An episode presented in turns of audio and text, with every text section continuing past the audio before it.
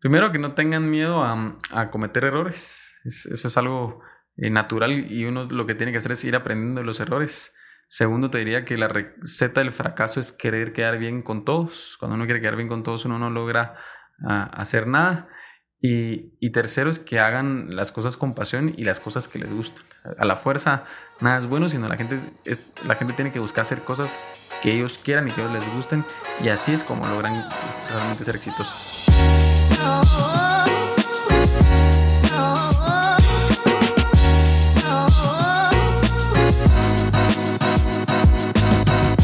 Y hoy en nuestro octavo episodio de Voces que Conectan con Michelle Sandoval tenemos a un invitado muy especial, al alcalde de la Municipalidad de Santa Catarina Pinula, Sebastián Ciero, a quien le doy la más cordial bienvenida. Muchas gracias a ti Michelle por la invitación y va a ser un gusto poder platicar contigo hoy. Bueno Sebastián, y para iniciar quisiéramos que escogieras una tarjetita de estas.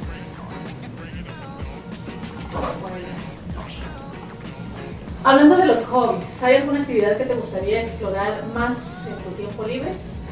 Uy, ya no me queda tiempo libre. digamos que normalmente siempre han sido actividades al aire libre.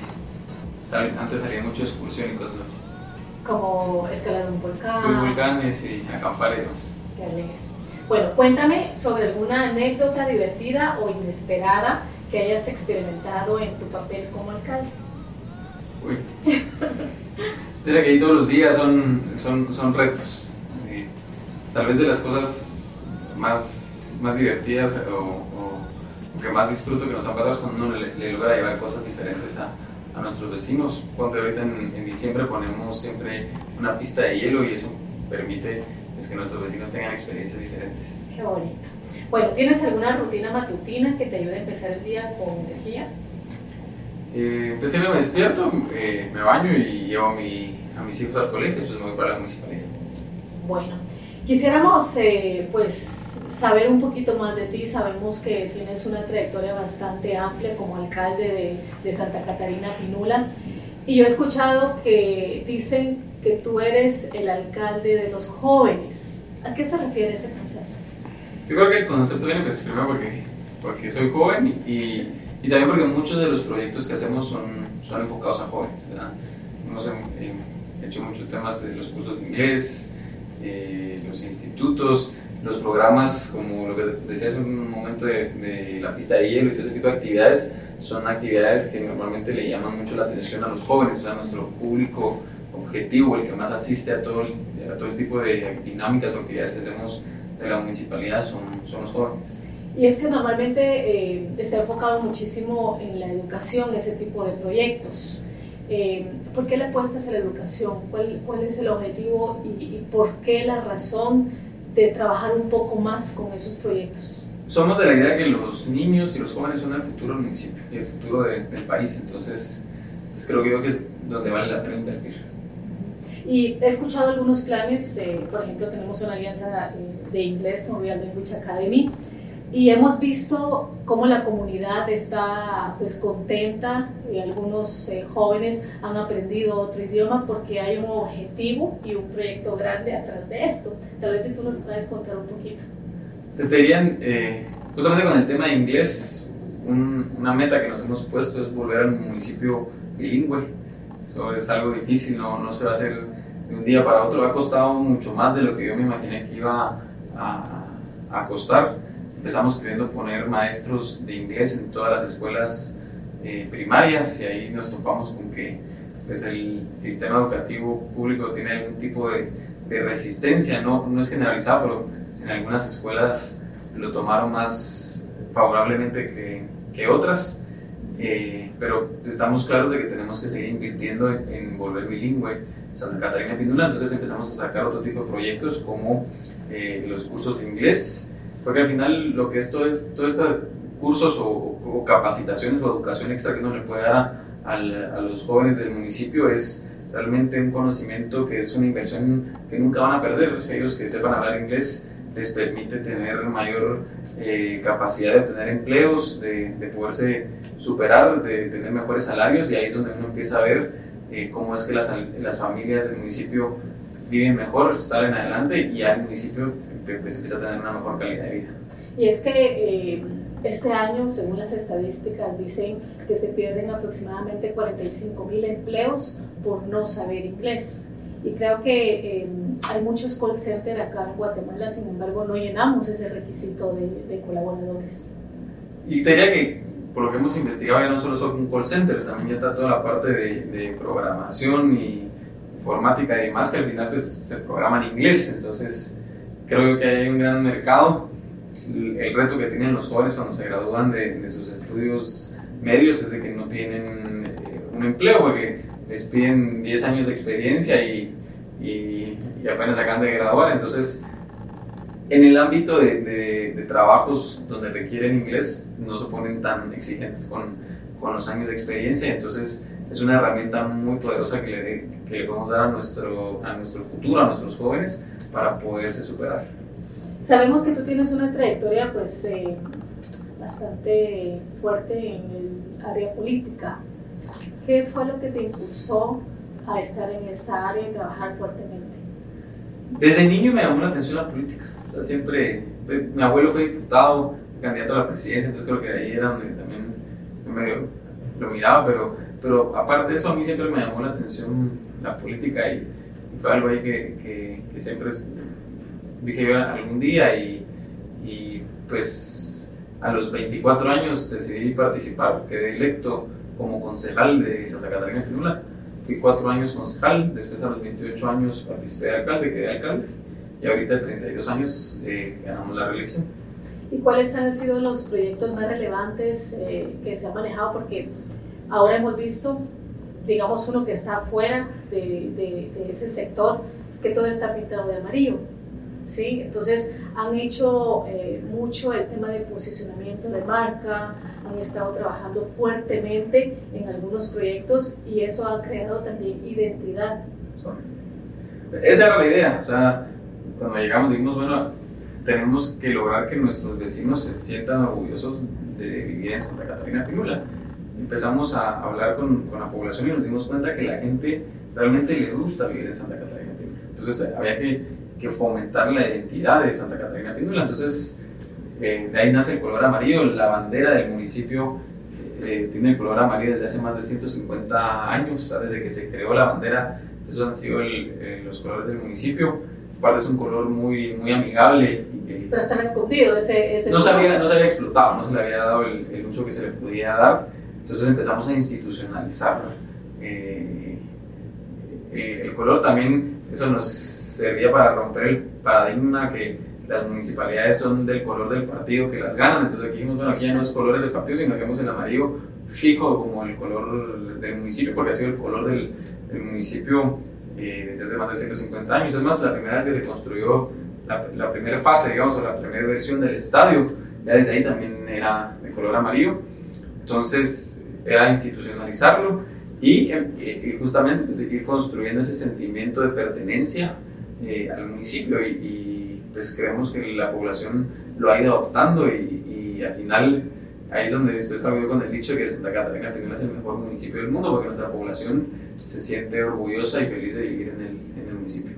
¿Y cuáles han, cuáles han sido esos desafíos o retos que has tenido en estos ya más de cuatro años? Hay una reelección. ¿Cuáles han sido esos mayores desafíos? Mira, nosotros nos metimos a, a, a no, no quisimos prometer mucho, o sea, nos metimos a arreglar cuatro problemas y realmente los cuatro han sido bastante complejos. El primero fue el tema de seguridad.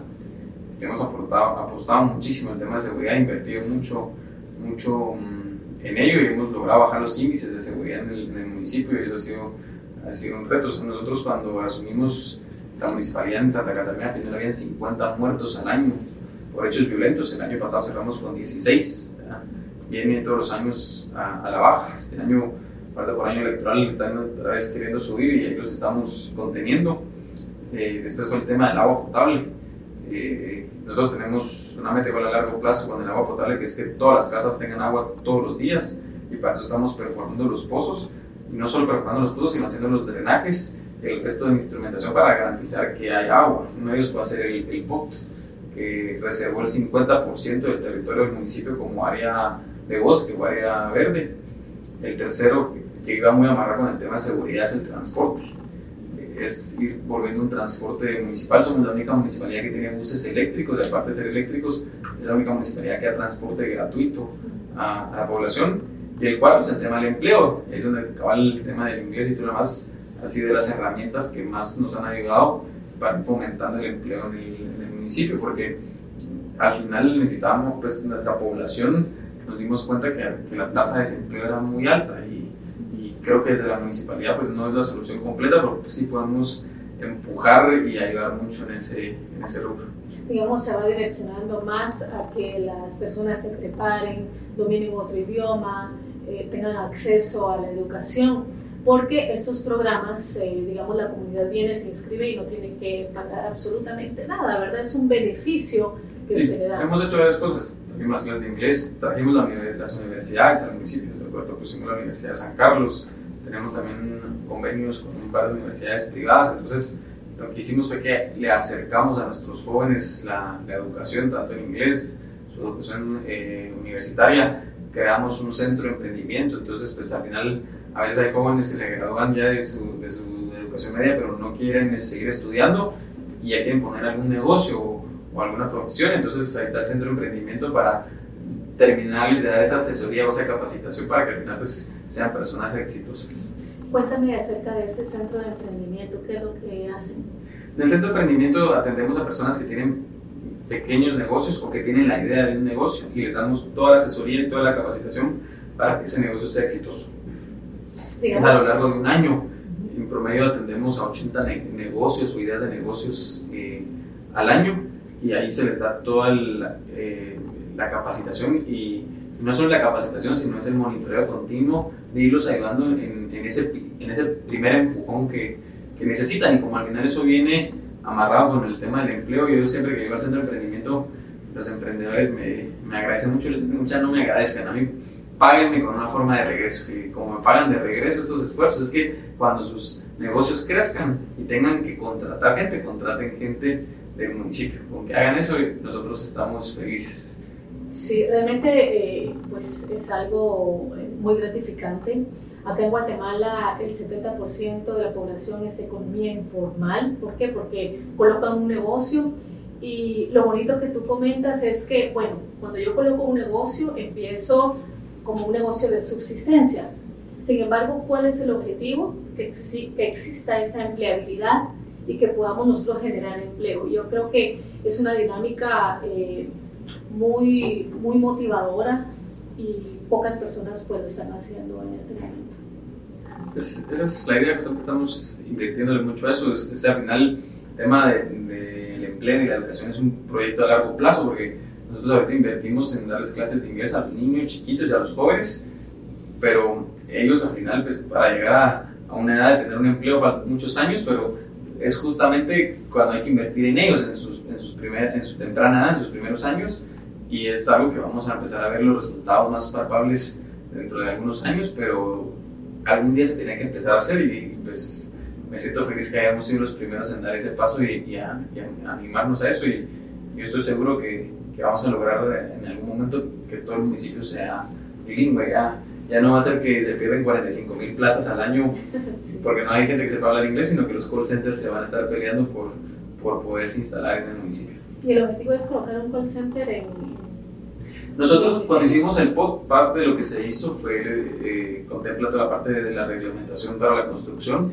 y todo lo que es la generación de empleo eh, está fomentado en el POT y, y, tiene ciertos incentivos especiales para, para que para ellos sea atractivo irse a, instalar en el municipio. Cualquier fuente de empleo. ¿Cuántos habitantes tiene el municipio? 120 mil aproximadamente. ¿Y algunos casos de éxitos que tú tengas en mente? donde Uy, pues hay muchísimos, pero por mencionar algunos. Dirían, o sea, en el centro de emprendimiento tenemos muchos negocios súper exitosos, a mí tal vez de los que más me gusta es, hay una familia que hace zapatos y, y, empezó siendo como algo que habían hecho los abuelos, ellos lo habían olvidado y, y hoy por hoy eh, toda la familia se dedica a, eso porque ya, ya, han logrado pues, eh, comercializar sus productos. En, en, las oficinas de empleo también hemos eh, logrado colocar a muchos vecinos en, empresas privadas, en, en, todo tipo de, de, rangos, justamente con los call centers. Trabajamos bien con restaurantes, con tiendas, Entonces, pues al final le facilitamos a los vecinos un, lugar donde ir a, a, trabajar. Y el reto está justamente en eso, que tenemos que irlos profesionalizando y capacitando para que a, los, a las plazas laborales que puedan optar sean con salarios mayores o mejores plazas. Y justamente ahí es cuando el inglés viene a ayudar muchísimo porque prácticamente una persona que sabe hablar inglés gana el doble de lo que una persona que no sepa hablar inglés. Exacto. Bueno, ¿y hay algún programa de mujeres? Eh, yo he visto en redes sociales que también están enfocados en esa área. Sí, nosotros tenemos dos áreas o dos direcciones que damos programas o cursos. Son más de 40 cursos los que damos entre la Dirección de la Mujer y la Dirección de Desarrollo Social. Estos cursos están enfocados principalmente en mujeres y niños y jóvenes. Atendemos a más de 9.000 vecinos al año en estos cursos. Entonces, en el, en, el área de, de, la, de, la, Dirección de la Mujer, donde se dan cursos de la mujer, tenemos la Casa de la Mujer, ahí se les dan de todo tipo de cursos de cocina, de repostería, de computación. Creo que los más exitosos son la clase de Zumba y el curso de, de uñas y, y belleza. Eh, pero al final, pues, es, es una actividad que se les da constante a las mujeres del municipio a lo largo de, todo el año. Digamos, eh, cursos más técnicos donde ellas puedan emprender, digamos. Nos pasa mucho cuando tenemos el curso de cocina o el curso de costurería. Entonces, lo que pasa es que las señoras llegan, sacan ese curso y después migran al centro donde llegó una señora que aprendió a repostería y cocina y después de esos cursos, después de recibirlos por un año y medio, se fue al centro de emprendimiento y decir, mire, quiero poner mi cafetería porque ya aprendí a, a, a, cocinar, ya recetas más especiales, pues porque al final es lo que se les enseña en, en, los cursos, no es cocina común y corriente, sino ya son con un, grado de dificultad más alto. Entonces, después de que ya se tecnifican en eso, dan el siguiente paso, que es al centro de emprendimiento y poder poner sus pequeños negocios. Y si tú pudieras mencionar cuáles han sido esas claves eh, sabemos que tú eres un hombre exitoso. ¿Qué es lo que tú has hecho en tu vida de diferente para poder destacar? Pues yo creo que cuando uno se compromete en algo hay que meterse bien y, enfocarse solo en una cosa. Si uno trata de hacer muchas cosas al mismo tiempo, uno no, no logra avanzar, sino es dedicarnos a un tema en específico y, y ahí sí que no digo para atrás ni para agarrar allá. ¿Qué consejos les darías a esas personas que están ahorita deseando emprender que no tengan miedo a equivocarse. Ah, esto, el emprendimiento creo que es mucho de, de prueba y error, hay que tirarse al agua y, y, las cosas, si uno lucha por ellas, van a ir saliendo. ¿Y cuáles son esos proyectos? Eh, digamos, hay, hay, muchísimos proyectos a futuro. Si tú puedes mencionar algunos dentro de la municipalidad. Sí, pues, ahorita justamente estamos en, en un proceso de ir diseñando nuevas plazas, parques y mercados pero las estamos haciendo en un enfoque que haya en las áreas comerciales para que nuestros vecinos puedan, tener, puedan ahí instalar sus propios negocios. Justamente ahí en el, en el parquecito de Santa Catarina tenemos ya varios locales, hemos ya construido dos mercados, estamos ahorita por empezar a diseñar el, el tercer mercado e ir aumentando estas plazas para que ir pues fomentando las áreas comerciales a donde nuestros vecinos puedan tener acceso. Y digamos, existe definitivamente una relación en el sector público y privado. ¿Qué tipo de relación tienen? Es depende de cada proyecto, pero al final sí tenemos muchas empresas que, que se nos acercan a, querer trabajar de la mano con, con, nosotros y hay que moldear el proyecto a cada una de las empresas. O sea, no, ahí sí no hay una, no hay una receta de cocina porque cada, cada empresa tiene diferentes eh, requisitos. Yo diría tal vez donde es más común que sean similares en, en el tema de, de, las plazas laborales, porque al final pues ya las empresas nos buscan como una fuente de reclutamiento para, para las plazas que tienen disponibles. Bueno, em, por último, Sebastián, eh, pues quisiéramos que tú nos contaras, definitivamente todo va concatenado, todo va entrelazado, la educación, el acceso a mejor, mejorar la infraestructura. Sin embargo, también eh, todavía existe en Guatemala, hay un rezago, todavía la economía no logramos eh, subsistir o no se logra salir en ciertas áreas.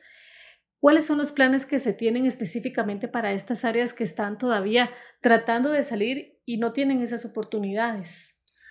Pero no tiene que hay áreas con economía, además yo creo que al revés, Guatemala lo que tiene es una economía muy fuerte y por eso es que las cosas que pasan en el resto del mundo no nos afectan tan, tan duro. lo, que, lo que hace falta en el país es, es capacitar a nuestra población, darles acceso a la educación.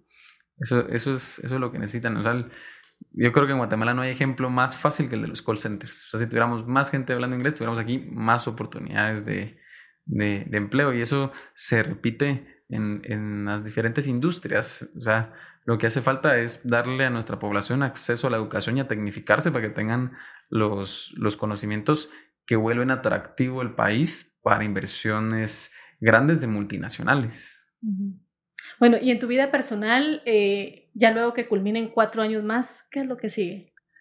Uy, eso, eso está difícil de contestar ahorita. ahorita pues estamos empezando el segundo periodo y, y en eso es lo que estoy enfocado. Muy bien, bueno Sebastián, muchísimas gracias. Eh, quisiéramos concluir que para todas aquellas personas que nos están escuchando en este momento, que tú nos puedas dar tres consejos para que estas personas salgan adelante. Primero, que no tengan miedo a, a cometer errores. eso es algo eh, natural y uno lo que tiene que hacer es ir aprendiendo de los errores. Segundo, te diría que la receta del fracaso es querer quedar bien con todos. Cuando uno quiere quedar bien con todos, uno no logra uh, hacer nada. Y, y, tercero es que hagan las cosas con pasión y las cosas que les gustan. A la fuerza nada es bueno, sino la gente, la gente tiene que buscar hacer cosas que ellos quieran y que ellos les gusten. Y así es como logran realmente ser exitosos. Bueno, Sebastián, muchísimas gracias eh, por haber aceptado la invitación. Realmente, pues nos quedamos con un buen sabor de boca, sabemos el trabajo que tú has hecho, tenemos una alianza en el programa de inglés y pues en el futuro seguir estrechando los lazos a nivel de educación. Así es. Bueno, este ha sido el episodio número 8 de Voces que Conectan con Michelle Sandoval. Queremos invitarles a que nos sigan escuchando en las plataformas Spotify, Apple Podcast, Google Podcast y por supuesto también en YouTube.